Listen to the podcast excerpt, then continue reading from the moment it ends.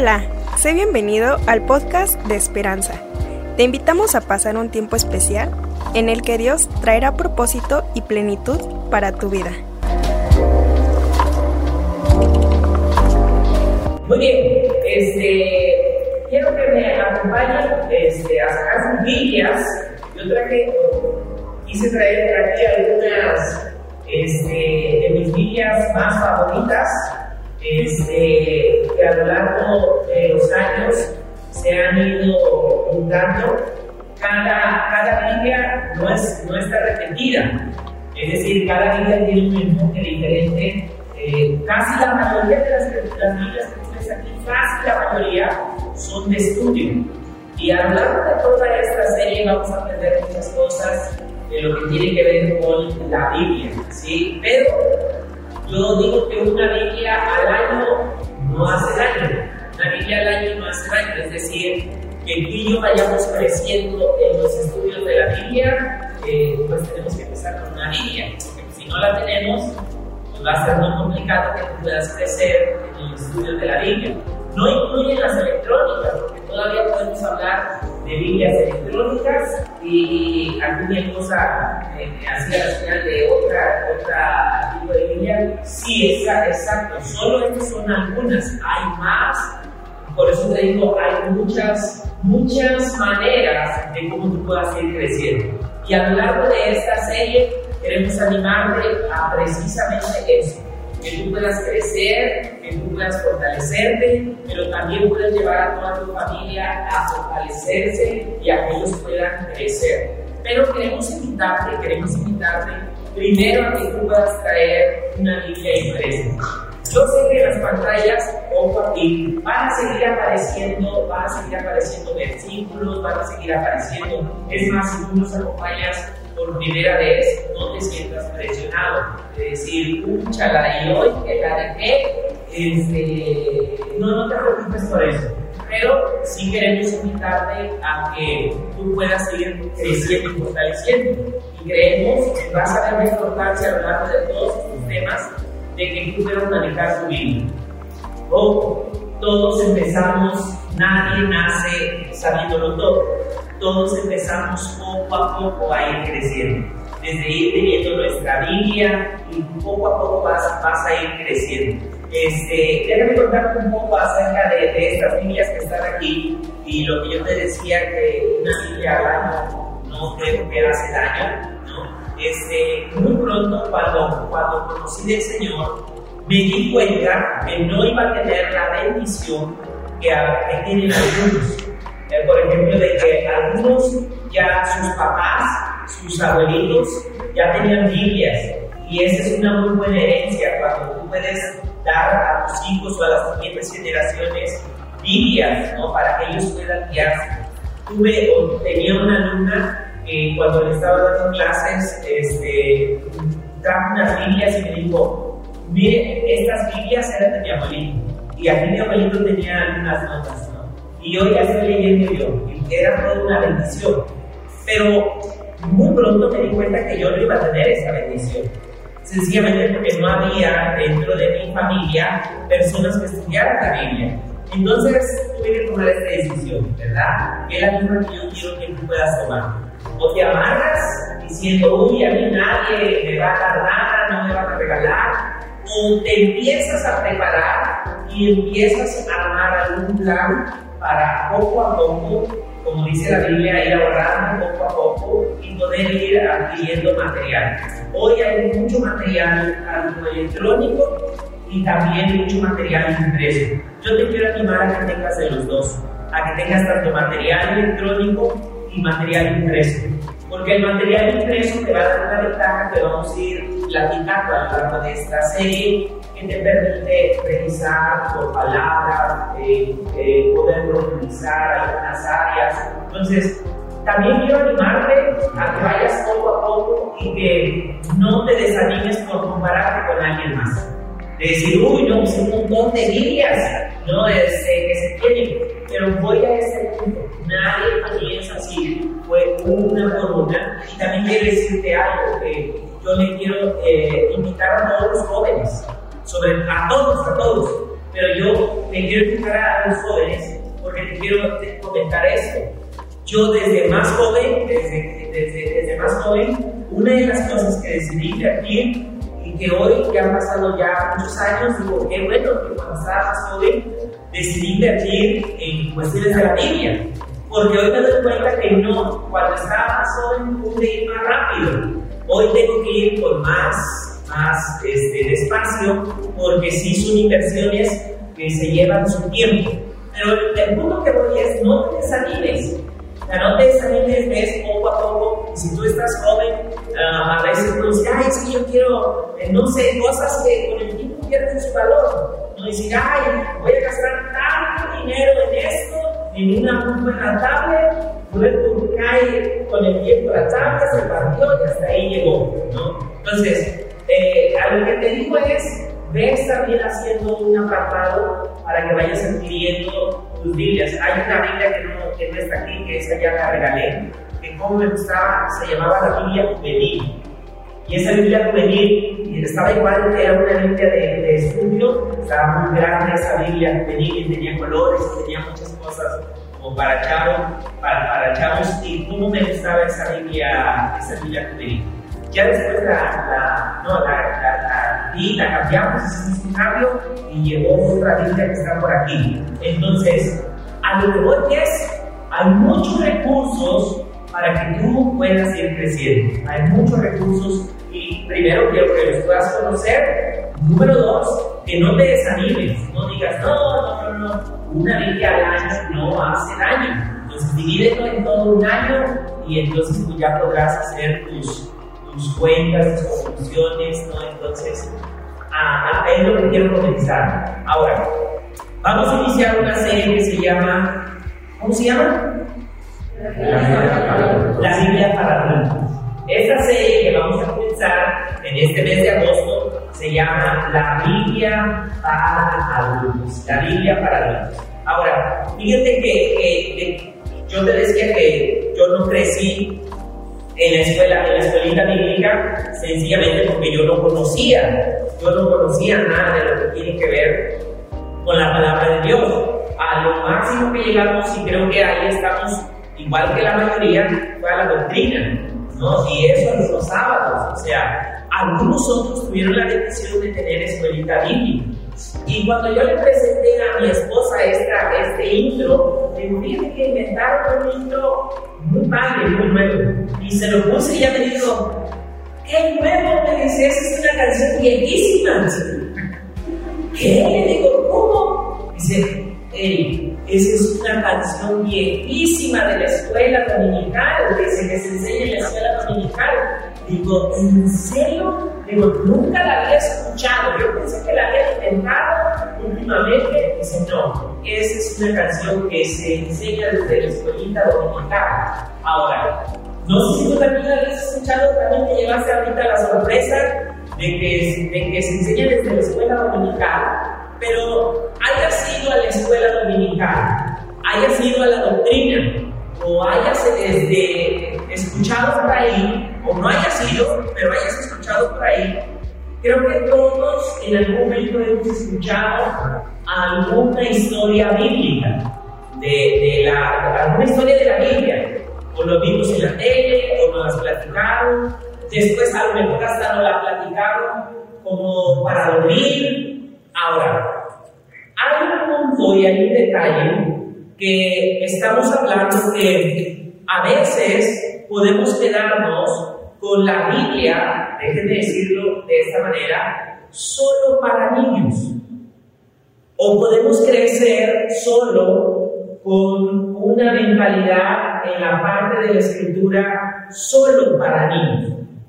El detalle es que cuando vienen los problemas, cuando vienen las situaciones, por ejemplo, cuando tú vas a la escuela, a la universidad o a la prepa, hay muchas creencias que cuando tú solo tienes y solo has estudiado la Biblia para niños, empiezan como a colapsar y a decir, oye, pero esto de verdad será cierto o será relevante. Y cuando estás más adulto, te das cuenta, y fue lo que me gustó, que ves que a la semana o a la quincena vienen gastos, hay más este, cosas por hacer, y entonces hay muchas cuestiones que si solo tienes fe de niño, no soporta esa fe y empieza a colapsar y empieza a caerse. Ahora, o bien nos quedamos, fíjate lo que voy a decir, o bien nos quedamos de Biblia para niños, porque así crecimos, solo con historias bíblicas, o número dos, fuimos enseñados por personas que fueron enseñadas en la Biblia para niños. Es decir, alguien me está enseñando, pero nuevamente estamos repitiendo la Biblia para niños. Ahora, ¿qué es lo que vamos a hacer en esta serie? Queremos ayudarte a profundizar tu fe. Queremos ayudarte a llevar tu fe a otro nivel, con unas raíces más profundas todavía. Si sabías que los árboles que más resisten las adversidades, incluso el Salmo 1 habla y nos compara como un árbol. Que dice el Salmo 1 que es un árbol que está junto a corrientes de agua. Y también en Jeremías nos compara que esos árboles llegan por abajo, tienen unas fuertes raíces y están junto a corrientes de agua, pero luego también dice que su hoja no cae. Es decir, están tan fuertes esos árboles, tienen raíces tan arraigadas que cuando vienen situaciones de afuera, tienen raíces o tienen raíces tan profundas que tú sigues permaneciendo, que tu hoja sigue estando firme y que incluso dice ese salmo y también en Jeremías que tú sigues dando fruto. Y es lo que queremos en esta serie, que tú puedas abrir esas raíces y las puedas profundizar que a pesar de gastos, a pesar de que vayas a la universidad, a pesar de que un maestro pueda cuestionar tu fe, a pesar de que alguien más pueda cuestionar quién eres, o la burla de tus amigos, o la burla de tus compañeros, o en medio del trabajo de decir, que a poco sí. Esa burla que a lo mejor alguien te puede estar echando, pero tú tienes tus raíces tan establecidos que puedes permanecer, estar verde y estar dando fruto. Y es lo que queremos a lo largo de esta serie. Vamos a profundizar. Pero déjame decirte algo, déjame empezar por algo. No tan solo, no tan solo, es un deseo de nosotros como iglesia que tú puedas profundizar. Porque no sé si es, si, estamos en la misma línea. No es lo mismo cuando las, las cosas van bien a cuando las cosas no van muy bien y tienes que permanecer firme. Incluso en esta semana, si tú leíste el devocional, uno de los devocionales hablaba de permanecer, de permanecer firme. Ahora, te decía esto, no tan solo es nuestro deseo, sino que cuando vamos a la, a la escritura, vemos que también era el deseo de alguien más. Ahora, quiero pedirte un favor, si tú ya tienes mucho, mucho tiempo conociendo de la escritura, que nos puedas tener paciencia para ir todos juntos. Te va a servir de repaso porque queremos ir lo más juntos posible. Y eso quiere decir que va a haber momentos donde al buscar tenemos que, andamos buscando ahí en dónde está la cita. ¿no? Entonces, mejor en lugar de estar viendo así con tu Biblia, ¿no? Estar con tu Biblia diciendo, así como que sigo siendo el bueno para buscar citas, ¿no? A, todos los que ves por ahí. No, mejor puedes ayudarlo, ¿no? Y decirle, a ver, este, mira, andas, bueno, mejor no le digas nada, ayúdalo, ¿no? Y decir, andas bien perdido, pero no le digas nada, pero ayúdalo, ¿no? Decir, a ver, vente, mira, porque todos empezamos por ahí. O sea, el que ves ahora que logró, logró manejarla muy bien, en su momento también no le hallaba bien. Entonces, pero si no lo practicas, todavía te vas a quedar más, más atrás. Muy bien, entonces vamos a ir a la primera cita. También te, iba a decir esto. Eh, hay diferentes versiones y en su momento vamos a tocar, no todas las que están aquí son la, la misma versión, son de diferentes este, versiones. En algunas versiones, este, la mayoría vamos a, a trabajar la Valera, pero en su momento vamos a tocar también otras versiones. Y yo luego te voy a explicar a lo largo de la serie qué onda con esto de tantas versiones, qué, cómo está todo esto. Bueno, hablar de la serie precisamente para esto fue creada. Pero yo te decía, no tan solo es nuestra intención, sino que Pablo también le recomendaba esto a los efesios. Y quiero que me acompañes ahí, en esta primera parte. Vamos a buscar Efesios. Efesios. Efesios lo vas a encontrar en el Nuevo Testamento. Efesios. Déjame decirte esto. Efesios 4:14, la mayoría, la Efesios Nuevo Testamento, cuando hablo Nuevo Testamento, estoy hablando de la mitad, casi de la mitad de la Biblia para adelante. Eh, ahí vas a encontrar Efesios, capítulo 4, versículo 14. Efesios 4, 14. Efesios 4, 14. Efesios 4, 14. Efesios. Déjame contarte esto. La mayoría, la mayoría del Nuevo Testamento, la mayoría son cartas. La mayoría son cartas. Están los evangelios y luego la mayoría tienen que ver con cartas. Mientras que en el Antiguo Testamento la mayoría tiene que ver con libros. La mayoría tiene que ver con libros. Entonces, la mayoría del Nuevo Testamento tiene que ver con cartas eh, y eh, la mayoría, la mayoría, pero no todas, las escribe Pablo, ¿no? San Pablo. Entonces, que escribe una carta a diferentes personas. Quiero que vayamos a Efesios, capítulo 4, versículo 14. Ahora, déjame también decirte algo, no sé si tú lo sabías, y a lo mejor a lo largo de esta serie lo vamos a ir platicando y conociendo. La Biblia no siempre, no siempre estuvo así como hoy tú y yo la tenemos.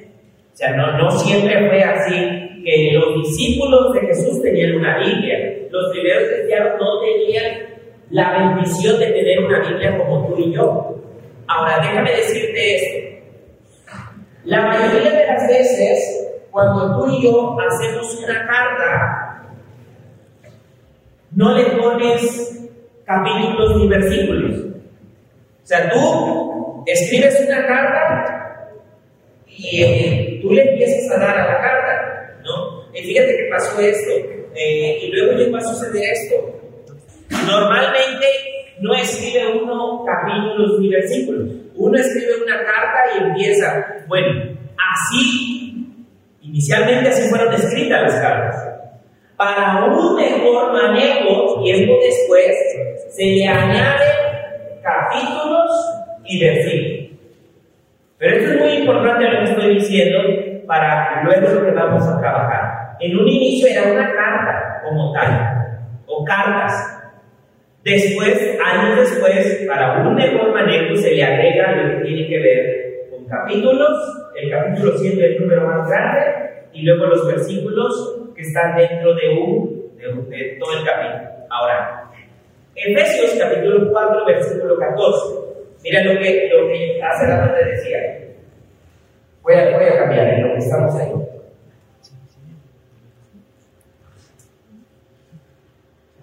Ya estamos ahí. 4.14. Mira eso. Mira lo que Pablo le dice. Acompáñame ahí en, tu Biblia. Dice, Pablo le dice, para que ya no seamos niños fluctuantes, llevados por donde quiera de todo viento de doctrina, por estratagema de hombres, que para engañar emplean con astucia las artimañas del error. ¿Sí estamos ahí? Ahora, mira en tu Biblia, voy a leer el 13, porque este fue el 14. El 13. El 13 no te va a aparecer ahí en las pantallas, pero mira, el, el 14 que acabamos de leer habla y dice que dejemos de ser como niños fluctuantes. Pero el 13 dice hasta que todos lleguemos a la unidad de la fe y del conocimiento del Hijo de Dios. A un varón, y mira, ¿qué diferencia hay entre a un varón perfecto a la medida de la estatura que dice el último? De la plenitud de Cristo. Mira qué, mira qué diferencia. Mientras la primera parte que leímos, que fue el versículo 14, nos dice, para que tú dejes de ser un niño fluctuante. Es decir, en esta parte eh, es muy importante cuando uno lee pasajes, cuando uno lee pasajes, ver todo el contexto de lo que estamos estudiando. Porque en otras partes, no sé si tú también has escuchado, que incluso se nos anima a creer como niños. Jesús habló y dijo que el que no sea como estos niños que tenía ahí, no iba a poder entrar o ver el reino de Dios. Ahora, pero aquí Jesús estaba hablando acerca del poder, cuando él puso el ejemplo, estaba hablando de tener esa fe. Pero aquí nos está hablando de esos niños que no tienen la madurez.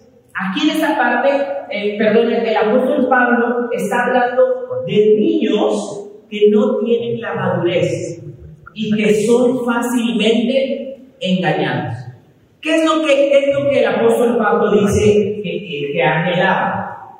Que crezcamos como un varón o una mujer o un hombre maduro a la estatura de Cristo y luego ya le añade, para que dejemos de ser niños. Ahora luego dice, mira esto, fluctuantes o cambiantes, pero también dice engañados por cualquier cosa. Y déjame, déjame decirte, aunque en esta parte habla de diferentes doctrinas, porque dice, para que ya no seamos engañados, creo que podemos ser engañados por diferentes doctrinas, pero también podemos, como dice la, la parábola de la palabra, ser engañados por otras cosas, como por ejemplo el afán de las riquezas, los problemas de la vida, las circunstancias diarias. Vienen, nos mueven, nos desaniman y se acabó nuestra vida. Teníamos una muy buena fe, primeramente Dios, Dios, hasta con cariñito, primeramente Dios, Diosito, te vamos a confiar en Diosito, pero se te vinieron unos problemas y hoy estás frío como una paleta de fresa. Hoy estás bien frío, que hasta la gente dice, bien, ¿no era este el que pero ¿qué es lo que pasó? Vinieron situaciones, te agarraron como niño, te llevaron así como dicen, llevados por el viento. No sé si has visto hoja que se la lleva el viento, ¿no? Que, o, no sé si les ha pasado. Y se siente feo. Cuando se te cae una hoja y hay mucho viento. De esas que tú dices, ya la tengo. Y se vuelve ahí, ¿no? Y, y, tú la quieres agarrar y andas ahí, este, deteniéndola y se va a ahí, no sobre todo cuando hay mucho aire. Pero sabes que lo mismo nos puede pasar en nuestra propia vida como es ahora. Llevados o por doctrinas o llevados por la vida de problemas, por lo que nos pasó, llevados por, por una mala experiencia, porque esta es otra, no, a veces no, no somos llevados por malas experiencias y eso marca tu corazón, marca tu vida y marca tu fe. Por una mala experiencia que tuviste con alguien y peor tantito, cuando fue un cristiano o alguien de la iglesia, eso también puede marcar tu fe. Y puedes decir, ah, no, yo ya no quiero saber nada. Oye, pero tienes que, nada, ya, no, pura mentira. Está siendo llevado por una corriente como un niño. O sea, es fácilmente a un niño, un niño es fácilmente llevado, o sea, de decir, ¿qué son los cacahuetes? Ven, te voy a comprar unas abritas, ¿no? Y el, niño ya, o puede estar llorando, te doy unas abritas. Ya el niño como que le baja desengañado y poco a poco es arrastrado, ya al rato es su mejor amigo, ¿no? El, el, el niño. Pero lo mismo nos llega a suceder en la vida. Arrastrados por los problemas, arrastrados por una mala experiencia, arrastrados por muchas cosas. Pero ¿qué es lo que Pablo dice? Conviértete en una persona madura. A la estatura, y mira, me encanta lo que dice Pablo, no a la estatura del hermano que hoy está sentado a tu lado. Porque la persona que está a tu lado o al frente puede tener muchos errores. Y si tú te comparas y, dices como el hermano, tarde o temprano tu fe se va a desplomar. Cuando esa persona se desplome, el siguiente que se va a desplomar, tú vas a ser tú porque dice, oye, sí, el hermano, la hermana. Sí, pero Pablo dice, hasta que llegues a un varón perfecto, a la estatura del varón y ese varón es Cristo. Ahora, si le regresamos todavía un poquito más a este versículo que tienes ahí en tu Biblia, solo como, como, como dato curioso en esta, en esta parte, solo como dato curioso, no dato perturbador, pero sí curioso, el 12, incluso el 11 en esta parte, mira lo que nos habla. Él nos dice, si estás ahí en tu Biblia solo como un dato, mira, el 11 dice, y él mismo constituyó a unos apóstoles, a otros profetas, estoy en el 11, a otros evangelistas, a otros pastores y maestros. Y luego dice el 12, a fin de perfeccionar a los santos para la obra del ministerio para la edificación del cuerpo que dice de Cristo. Y luego ya dice, hasta que todos lleguemos a la unidad de fe. ¿Qué es lo que está diciendo? Dios estableció apóstoles, profetas, evangelistas, maestros para ayudarte a ti a crecer y a profundizar en tu fe. A crecer y a profundizar en tu fe. Tal vez hayas escuchado esta palabra o no la hayas escuchado, o va a ser nueva, pero es muy importante, porque vamos a empezar, y hoy en la serie que estamos trabajando se llama La Biblia para adultos. Esto quiere decir que va a haber términos que ya no pueden ser para niños, o que a lo mejor niño no lo trabajaron en la escuelita dominical. O te puedo asegurar que allá en los salones no van a tocar este tema de hermenéutica. Es muy importante y si nunca la has escuchado, la hermenéutica cuando uno va a leer su Biblia.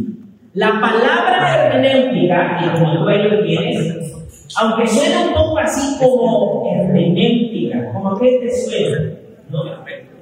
Como aritmética, alguien dijo por acá, como otro por acá, como que, bueno, déjame decirte eso.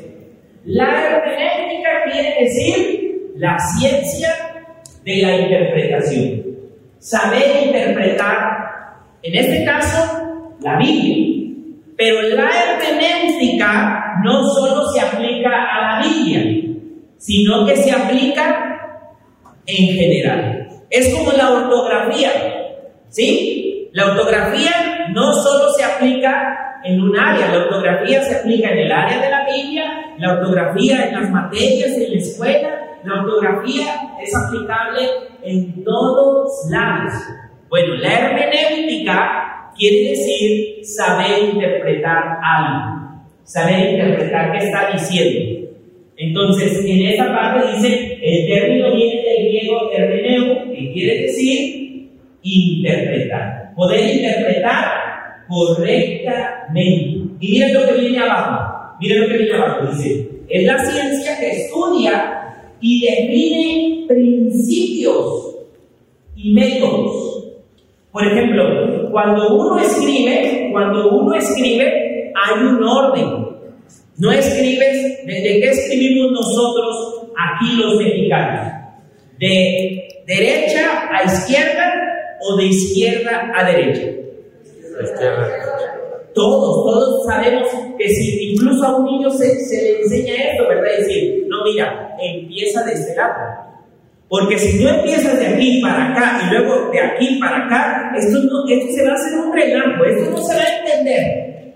¿Sí? Para nosotros, por eso incluso yo te digo, nosotros hacemos hermenéutica, aunque no decimos, estoy haciendo hermenéutica. No, nadie dice eso, pero estás interpretando cosas. Ahora, mira esto. La hermenéutica tiene que ver con la interpretación, pero también principios, métodos para interpretar el significado. ¿Qué, quiere decir esto? Que hay algunas reglitas o algunos principios. No sé si tú has jugado en algún momento con, sobre todo, mira, el otra vez me invitaron a jugar uno. ¿Cuántos han jugado uno? Uno, uno. Uno es un juego. Eh, no, no, no, no. Y es un juego de tarjetas. Bueno, pues cuando uno se sienta, yo tampoco no lo había jugado, tampoco lo conocía, cuando me senté a jugar uno, pues lo primero, uno, ¿eso qué será? Como que suena muy aburrido eso, ¿no? Uno, pero ya, ya cuando tú te sientas, ya preguntas, a ver, ¿cuáles son las reglas de esto? ¿Qué, qué, qué? A ver, las tarjetas que no, que reversa, que para frente, que los colores, que tienen que coincidir, que paso, que, y, paso, no, que agárrale. Ah, también tengo que agarrar. O sea, déjame decirte esto. En un juego te encuentras que para jugarlo bien hay reglas, principios y formas. Bueno, la hermenéutica te ayuda a esas reglitas, formas de interpretar a una mayor profundidad la Biblia que si no las conoces, pues solo te quedas por encima, porque solamente te quedarías con las tarjetitas diciendo, ah, hay que juntarlas.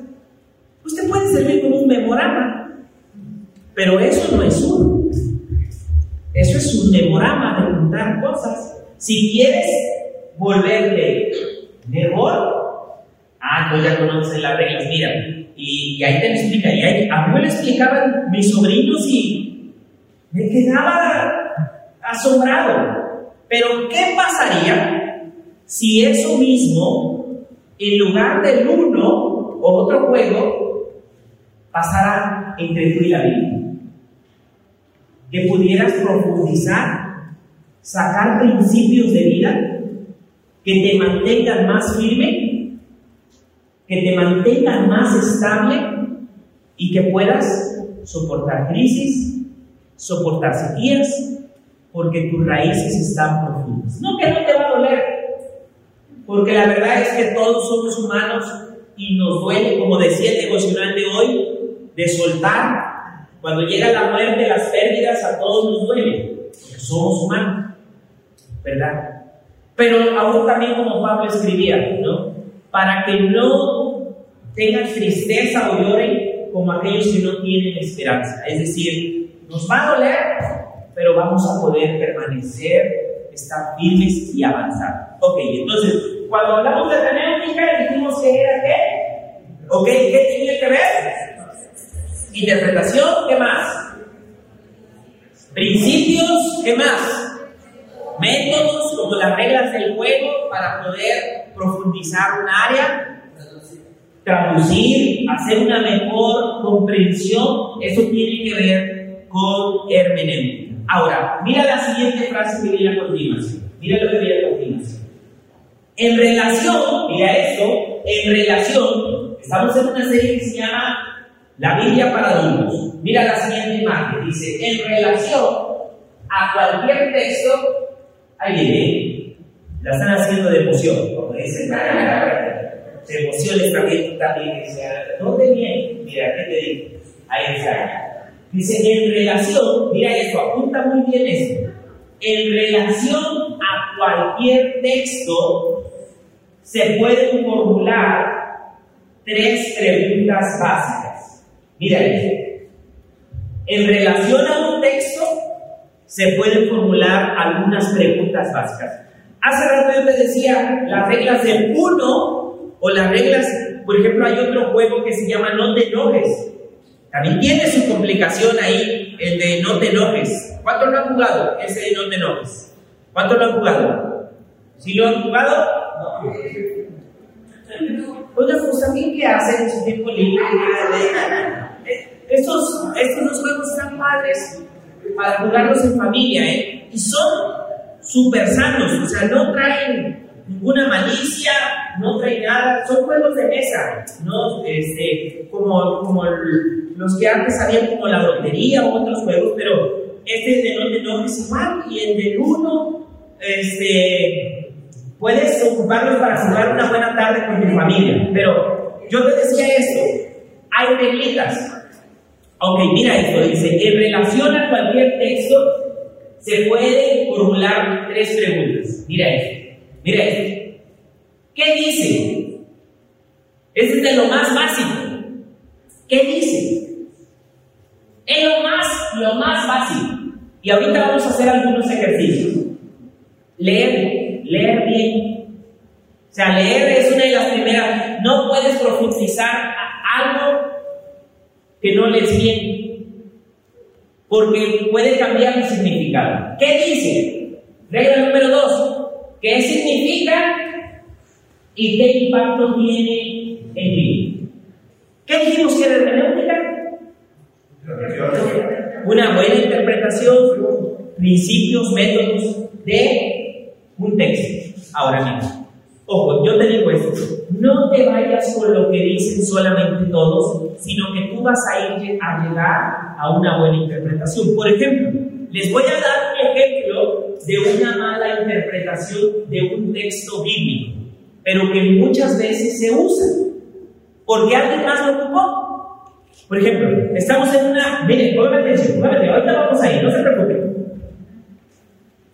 Estamos en una reunión de oración y pues no llegan muchos, solo llegan dos o tres hermanitos.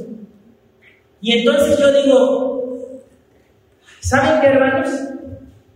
Dice la Biblia que donde están dos o tres reunidos, ahí está Él. Entonces, pues vamos ya a orar. Pero mira lo que estoy diciendo. Ese texto de donde están dos o tres reunidos no se aplica en esa oración. ¿Por qué? Mira, te voy a explicar esto. ¿Qué quiere decir? Que donde hay uno, no está Dios. O sea, tú estabas aquí solito, pero llegó otro, dos o tres, y ya Dios dijo, ah, ya son dos o tres, y ahora sí ya me voy con ellos. No, porque, no, pues era uno. ¿no? Y con uno, no, pues como que no, no, no se siente, ¿no? Donde hay más gente, ahí sí se siente. Pero, ojo, ojo, cuando tú lees donde están dos o tres reunidos, cuando lees todo el contexto, no se estaba refiriendo a la oración. Se estaba refiriendo a un caso que estaba, iba a ser juzgado. Pero como muchos lo ocupan y tú creciste escuchando eso, lo más seguro es que uno agarra eso y lo copia pero no sabe ni lo que uno está diciendo, porque no coincide con todo lo demás de la Biblia. Porque la Biblia te ha prometido que aunque esté dos, esté tres o estés tú solo, Dios va a estar con él. Pero podemos tomar textos, darle una interpretación, aprenderlo. Por eso yo empecé diciendo, y a lo mejor ahí es donde no me entendía cuando yo dije, o bien fuimos crecidos en alimento para niños o alimentados por alguien más que creció enseñado como niño y que tú lo escuchas y es más fácil copiarlo. Pero cuando tú lo lees, tú dices, oye, pero esto no se refiere a eso. Eso no tiene nada que ver con lo que estás diciendo. De una manera ah, nos hace pensar y nos lleva a un punto y ver, espérate, espérate, ver, olvídate de, de tus problemas y enfócate si quieres resolver esto porque esto cambia todo el sentido. Ahora, vuelvo a repetir el punto. Cuando se trata de estos textos, no llega a haber tanta problema, modificamos, cambiamos. Pero cuando se trata de la Biblia, si no haces una correcta interpretación, la mayoría de los errores, de las sectas, de las ideas que tú dices, ¿y esto de dónde lo sacaron? Tiene que ver con estas interpretaciones. O de leer mal, de no leer y meditarse. Por eso yo digo, mira, si quieres profundizar en un estudio, no puedes ir en el camión o en todos los lados. Eso es como para seguirte fortaleciendo eso. Pero si ya quieres un estudio más profundo y fortalecer tu fe, mira, yo me traje aquí y quiero animarlos a, todos a que lo sigan haciendo o lo traían a casa. Una parte, unas hojas de vida emocional. unas hojas de vida emocional del último mes. Es decir, Está bien comenzar poquito, así decir algo ligerito ahí mientras voy y mientras como que la pesco y no la pesco. Pero si quieres empezar a profundizar un poco más, vas a tener que dedicar un tiempo un poquito más de calidad. Empezar a leer un poquito más profundo. Decir, a ver, y aquí viene la primera, la primera parte que dijimos. ¿Qué dice? La primera reglita del juego, leer bien, sentarte, dedicarte a leer. ¿Por qué? ¿Qué te dije, qué te dije que es? ¿Qué te dije que en la mayoría del Nuevo Testamento se escriben? Son cartas. Pero si, si solo tú lees un pedacito, le puedes dar un significado que no tiene nada que ver y lo puedes agarrar de una manera que no es correcta. Por ejemplo, yo aquí escribí, ¿no? En, esta, en, esta parte, escribí muchas cosas. Pero imagínate esta carta, ponme mucha atención en esta carta, porque esto lo estoy haciendo a propósito para llevarte a un punto a meditar y reflexionar y decir, creo que las raíces están muy por encima. Y que cuando vienen los achaques, problemas y muchas cosas, no, pues me arrasa pero bonito, porque no tengo nada en que sostenerme profundamente. Mira si yo escribiera una carta a mi esposa y yo le dijera a ella, amada esposa, y empezaría, y le empezaría a escribir, fíjate que esto te extraño mucho, quiero comentarte, mira lo que voy a decir, que hace tres años yo decía esto, me duele la cabeza mucho y estoy a punto de fallecer. Sigo la carta. Pero ahorita yo estoy bien. Gracias por todo, te amo, te extraño. Pero si solo yo leo de la carta, me duele la cabeza mucho, ya agarro otro significado. Porque lo que ella va a interpretar es que actualmente me duele la cabeza, pero yo no dije eso. Si ella leyera toda la carta, ¿qué entendería? Que hace tres años. Ahora, ¿cuál es el detalle que puede suceder? Cuando tú en la Biblia solo tomas un texto, le puedes dar un significado que nada que ver con lo que se está diciendo en todo la carta. Y eso te puede llevar precisamente, una de las reglas es, lee completo, te va a ayudar y vas a entender mejor. Todo, porque miren, esta es una frasecita de interpretación bíblica. Un texto fuera del contexto es un buen pretexto. Esta es una reglita como de juego de interpretación. Un texto fuera del contexto es un buen pretexto para sacar muchas cosas, para inventar un montón de, y lo voy a decir con todas sus palabras, un montón de herejías. Y tú dices, oye, pero ¿por qué dices esto? Cuando tú lees completo vas a ver que dices, esto no tiene que ver mucho con lo que se está diciendo. Quiero ir cerrando con eso que viene a continuación. Mira esto, mira las pantallas, mira las pantallas, mira las pantallas. Quiero que vean las pantallas y vean la siguiente imagen que te voy a presentar. Vamos a poner un ejemplo cuando tú vas a leer tu Biblia. Imaginemos que tú vas a agarrar tu Biblia y vas a leer Josué. ¿Sí? Josué. Vamos a poner esto. Josué está en el Antiguo Testamento y dice, voy a agarrar mi Biblia y voy, pues voy a, quiero, quiero que empezar a, que Dios hable mi vida. Voy a empezar a leer Josué. Y ahí estás en Josué. ¿Podemos ir a Josué? Vamos todos a Josué. Estamos en la parte final de esta primera parte. Josué. Josué es, una, es un libro Dijimos la mayoría de la parte tiene que ver con el libro. Josué, hay, hay, algunas clasificaciones. Y quiero decirte que Josué, ya lo habíamos comentado, está considerado dentro de una clasificación que se llama libros históricos. Vamos a Josué, que está en el Antiguo Testamento, está casi al comienzo, después del, del, Pentateuco, de los primeros cinco libros. Busca en el índice si, si, si te dificulta y busca Josué. Josué. Josué. Quiero que veas esto. Josué, capítulo 1, ahí está la cita. Josué, capítulo 1, del 1 al 9. Es la cita que, vamos a poner de ejemplo. Estamos en una serie que se llama La Biblia para adultos, profundizando fe, profundizando y echando raíces más profundas. Josué, capítulo 1, del 1 al 19. Josué, acompáñame a eso, Josué. Voy a borrar esto.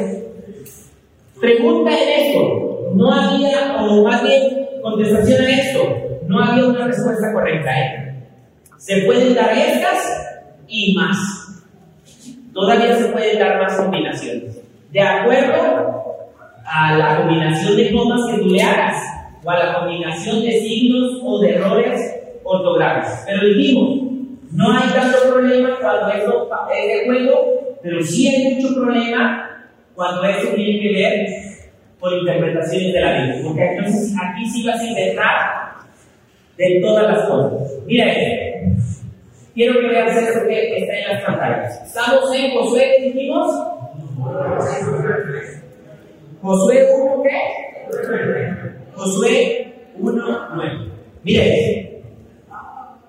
Josué 1.9. Quiero que, que veas a continuación.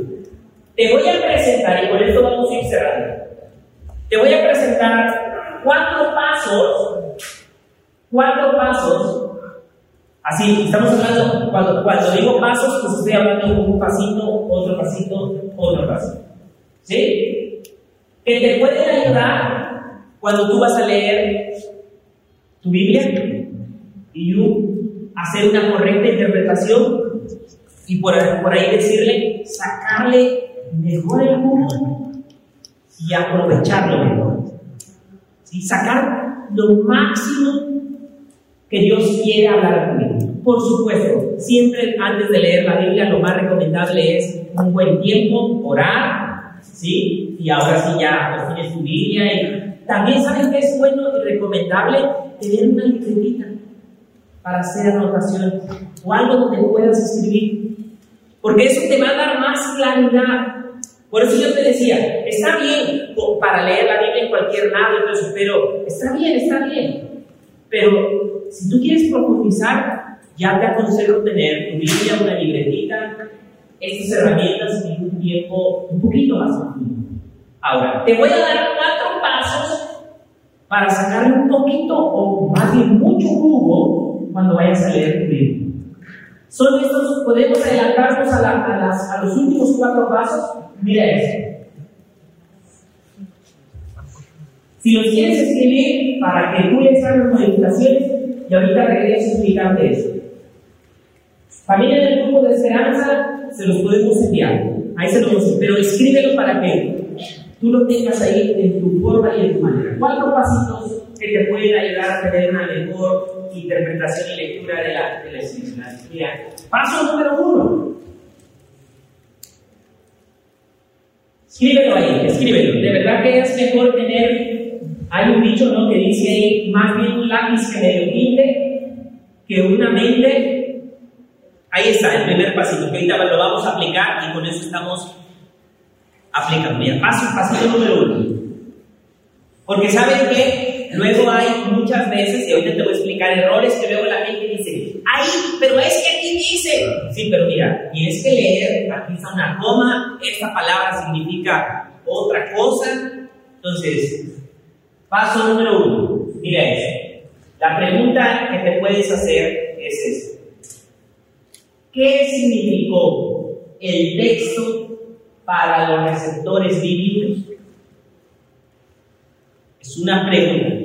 ¿Qué significó el texto para los receptores bíblicos? Es decir, esta primera pregunta te dice, ¿qué significó para quien se lo, a, quien se lo estaba dando en su momento y en su tiempo? A eso se refiere esta primera pregunta. Tú te hagas esta, esta pregunta. ¿Qué significó el texto para los receptores? Es decir, para receptor quiere decir el que recibe, ¿sí? Al quien le están dando la orden. Porque vamos a ver esto en Josué capítulo 1, versículo 1. Esa palabra se la estaban diciendo a quién? A Josué en su momento. Estamos hablando que esa palabra de Josué, pues hasta el mismo libro te dice, Josué. Entonces, la primera pregunta es, ¿qué significó el texto para los receptores bíblicos? Número dos, ¿cuáles son las diferencias entre los receptores bíblicos? Esto es muy importante, entre los receptores bíblicos y nosotros. No vas a terminar queriendo meterte en otra cultura, metiéndote haciendo cosas que nada que ver contigo y no fueron indicadas para ti. Pero vas a intentar confiar cosas y ahorita lo, lo, vamos a ver. Número tres. Y esto es muy importante, miren esto, esto es muy importante. ¿Cuál es el principio teológico que se expresa en el texto? Tú escríbelo, no importa si ahorita no lo entiendes, lo vas a entender más adelante. O sea, tú ahorita apunta y conforme lo vayas repasando, vas a ir entendiendo mejor. Este es un conocimiento nuevo y hay muchas veces que al inicio uno como que no la capta, pero vas a ver que conforme vaya avanzando la serie, puedes decir, ah, o sea que esto se aplica así. Así es. Número tres, ¿cuál es el principio teológico que se expresa en ese texto? Número cuatro, número cuatro, ¿cómo deberían aplicar los cristianos de hoy este principio teológico en sus vidas.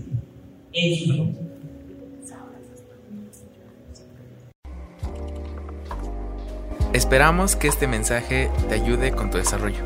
Te invitamos a que puedas seguir esta conferencia en el canal de YouTube que estará disponible todos los miércoles. Esperamos puedas seguirnos en Facebook e Instagram como Esperanza. Los links están en la descripción de abajo. Hasta la próxima semana.